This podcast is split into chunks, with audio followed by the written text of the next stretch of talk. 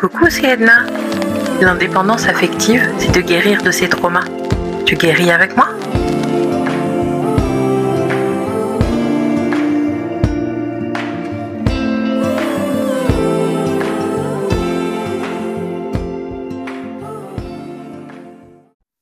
Coucou toi Bienvenue dans un nouvel épisode d'indépendance affective.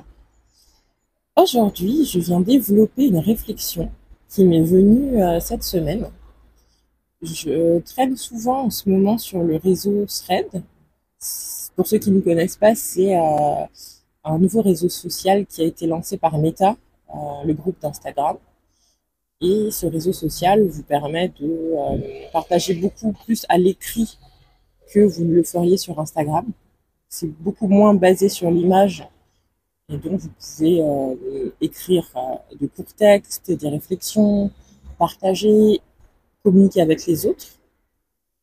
Et euh, en utilisant Thread, je me suis rendu compte que les femmes, elles trouvaient une, une ressource forte avec le fait d'échanger avec les autres femmes, euh, de s'entraider, de se pousser, de s'encourager, que des choses positives. Et je me suis demandé pourquoi, dans la vraie vie, on dit que les femmes sont méchantes entre elles. J'explique. Souvent, quand euh, les femmes travaillent dans des milieux, par exemple, euh, hospitaliers ou euh, des crèches, l'école, quand les femmes travaillent entre elles, souvent on, entend ces réflexions je travaille dans un milieu de femmes, c'est difficile, ou c'est toxique. Beaucoup, beaucoup ces idées-là. Et je me suis demandé d'où ça vient, alors que sur les réseaux, on a facilement, comme sur Thread, des, clusters de femmes qui se regroupent et qui décident ensemble de se porter vers le haut. Évidemment, moi j'adore l'idée, j'aime ça, ça me porte. J'ai toujours aimé euh, travailler avec les femmes, encourager les femmes, et euh, je trouve que les femmes sont fortes et que la société est violente avec elles. Et donc pourquoi certaines femmes, dans certains milieux, euh, même dans les milieux éducatifs, les femmes se portent une telle euh, toxicité. Quand je remonte euh, ma vie, j'ai toujours passé énormément de temps avec des femmes. mes amis les plus proches, ma base, mes sœurs de cœur sont des femmes. Et elles m'ont toujours encouragée, elles étaient toujours derrière moi. Quand euh, je vais pas bien, c'est vers elle que je me tourne. Et c'est une énergie qui est tellement positive, tellement forte, tellement pleine de bienveillance que je me demande vraiment comment on en arrive à ce genre d'extrémité. Là, par exemple, si je me remémore ma dernière année euh, au sein de l'entreprise dans laquelle j'ai fait un burn-out, euh, c'était beaucoup de femmes. Il y avait beaucoup de femmes dans cette euh, entreprise. Évidemment, le PDG était un homme. Euh, enfin, évidemment, c'est pas partout pareil. Mais le PDG était un homme. Et euh, mes N plus 1 et N plus 2 étaient des femmes. Et euh,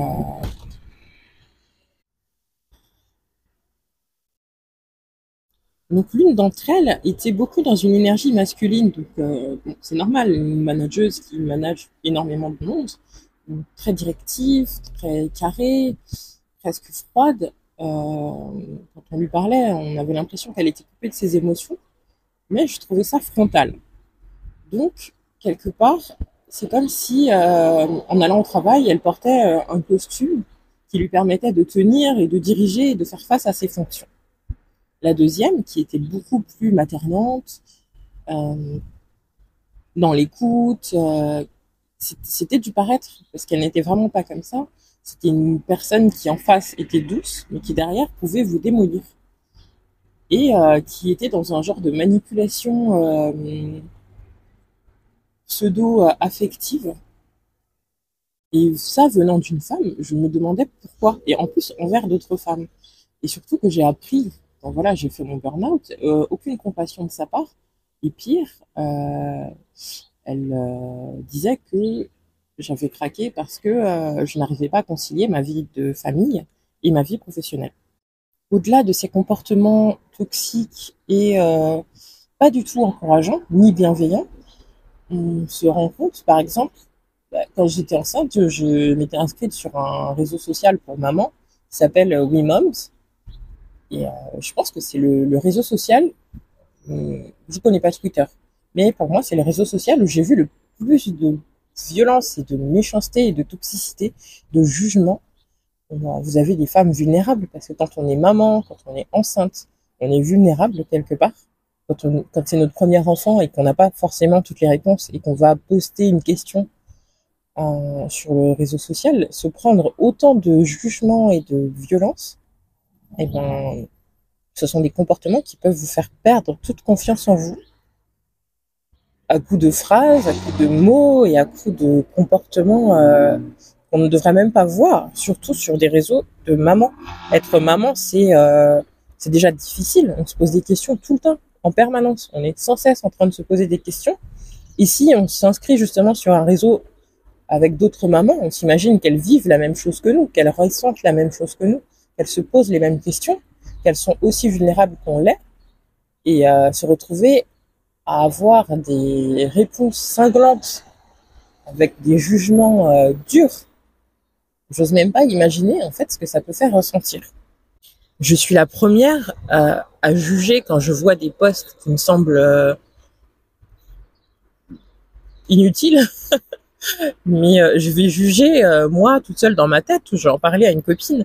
Jamais de ma vie j'irai casser une femme qui a un questionnement que je, aussi futile puis-je le trouver j'irai jamais mettre un commentaire pour la faire sentir petite ou bête ou stupide.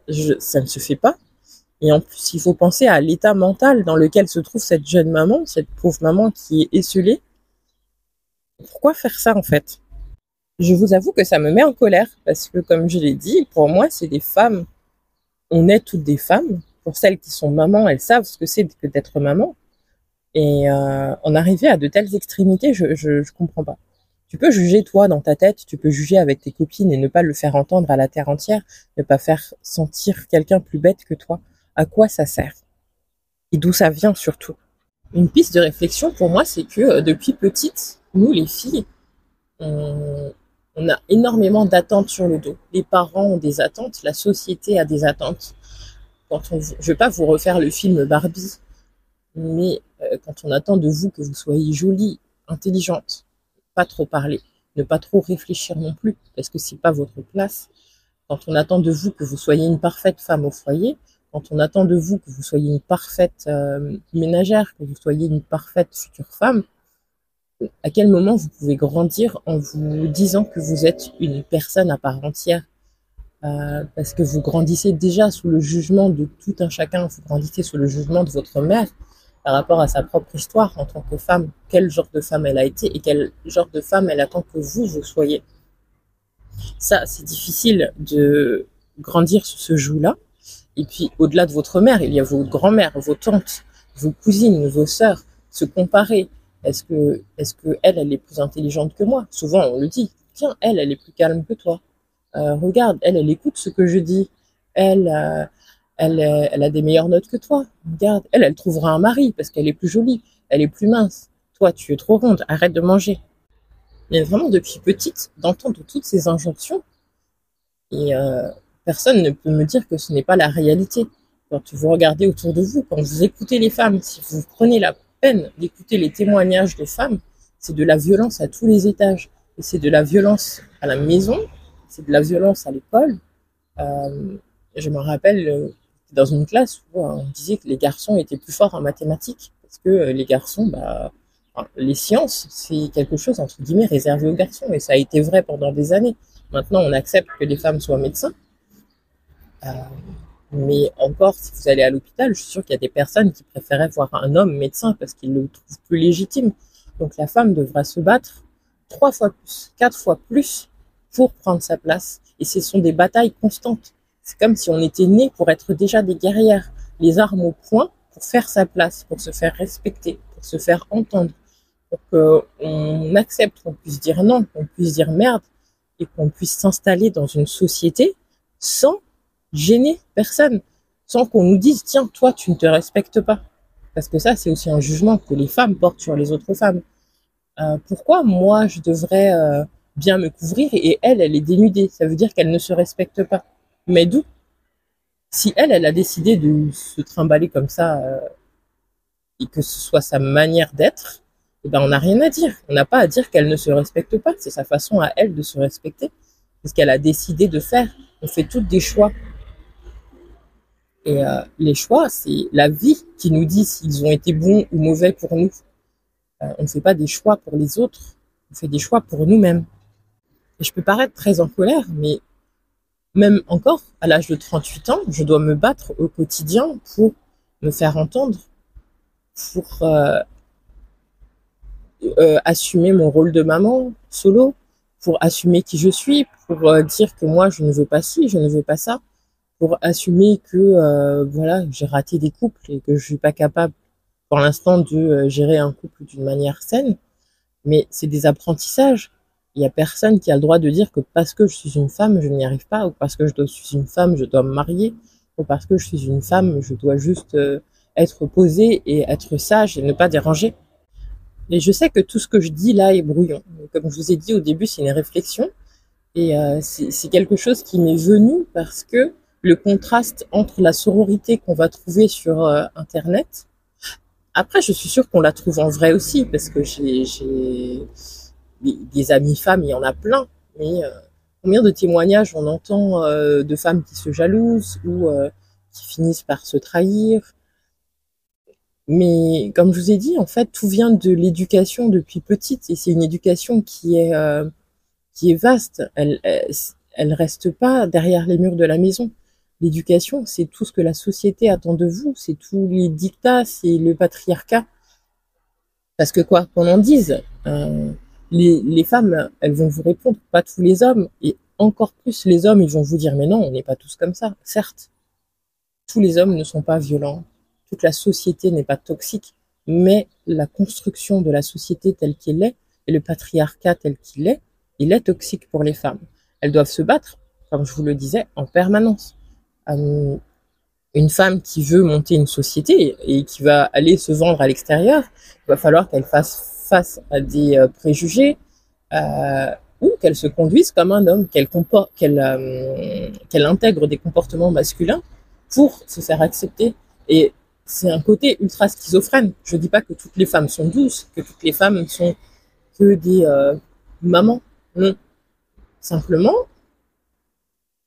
pour s'intégrer dans le milieu du travail, pour trouver sa place, pour arriver à se faire entendre, il faut quand même intégrer certains codes. Et ces codes, oui, ils sont masculins parce que euh, ils nous coupent de notre empathie, ils nous coupent de, no de notre émotion. Parce que un être humain, déjà, un homme ou une femme, c'est fait d'émotions. Mais euh, c'est comme si c'était complètement négatif de vivre avec ses émotions, de les exprimer. Exprimer ses émotions, on va dire à une femme, euh, tiens, bah, t'as tes règles, ou oh, tiens, voilà encore, les grandes eaux, ou ah, vous êtes des pipelettes. Et c'est que des, des, comportements qui vont vous faire sentir petite, qui vont vous faire sentir mal, et euh, vous allez vouloir les effacer pour ne plus entendre ces jugements-là. Sauf que bah, pleurer ou euh, s'énerver ou simplement être humaine, c'est ce qui fait de nous, par essence, des humains, des êtres humains. Et je pense que toute cette euh, violence, toxicité qu'on trouve en entreprise ou dans certains milieux, c'est juste une réponse à ce qu'on nous demande d'être et qui nous pèse. C'est une façon de ressortir euh, cette violence autrement. C'est une façon de, je pense, s'affirmer. C'est pas la bonne façon de faire, mais c'est une façon de faire peut-être que certaines femmes ont trouvé pour qu'enfin elles puissent être entendues, pour, pour qu'enfin elles puissent avoir un petit peu de pouvoir. Parce que je pense que c'est ça. On nous a enlevé notre pouvoir de femme et que pour le retrouver, il faut être une battante sans cesse et en permanence. Et c'est épuisant. C'est épuisant de se retrouver dans le rôle euh, de celle qui est tout le temps, tout le temps, tout le temps en combat, qui dénonce, qui, qui, se rebelle, qui, est militante. Les femmes militantes, euh, il faut voir comme elles sont jugées. Euh, comme si c'était juste des, des, remue-merdes et qu'on a envie qu'elles se taisent et qu'elles se cachent. On ne veut pas entendre leurs paroles. Là encore, quand on voit des femmes qui parlent, qui osent parler de violences qu'elles ont vécues, faut voir comment d'autres femmes voudrais qu'elle se taise parce que ah bah non, moi j'ai pas vécu ça. Mais est-ce que que toi tu n'aies pas vécu ça, ça rend moins légitime la parole de l'autre? Et je pense que si on voit aussi énormément de femmes euh, comme moi, moi si j'ai décidé de faire un podcast, c'est aussi pour faire entendre ma voix parce que c'est difficile. C'est difficile pour moi de pouvoir dire ce que je veux et ce que je pense sans que euh, on diminue ma pensée, sans qu'on, sans que on enlève la légitimité de ce que je dis parce que euh, j'ai pas fait 25 ans d'études et que j'ai pas euh, des couilles entre les jambes. Bref, je pense que j'ai euh, sorti énormément de colère, mais euh, je suis une grande amoureuse des femmes parce que pour moi, les femmes, elles portent une puissance en elles qu'elles ne soupçonnent même pas. Elles sont euh, fortes et fières et qu'elles peuvent changer le monde. Juste pour ça, il faut qu'elles intègrent qu'elles font partie de la société. Si on a voulu les cacher et les faire taire pendant tant d'années, c'est parce qu'elles sont tellement fortes qu'elles ont fait peur aux hommes. Et je terminerai donc sur ces paroles-là. Bonne journée tout le monde.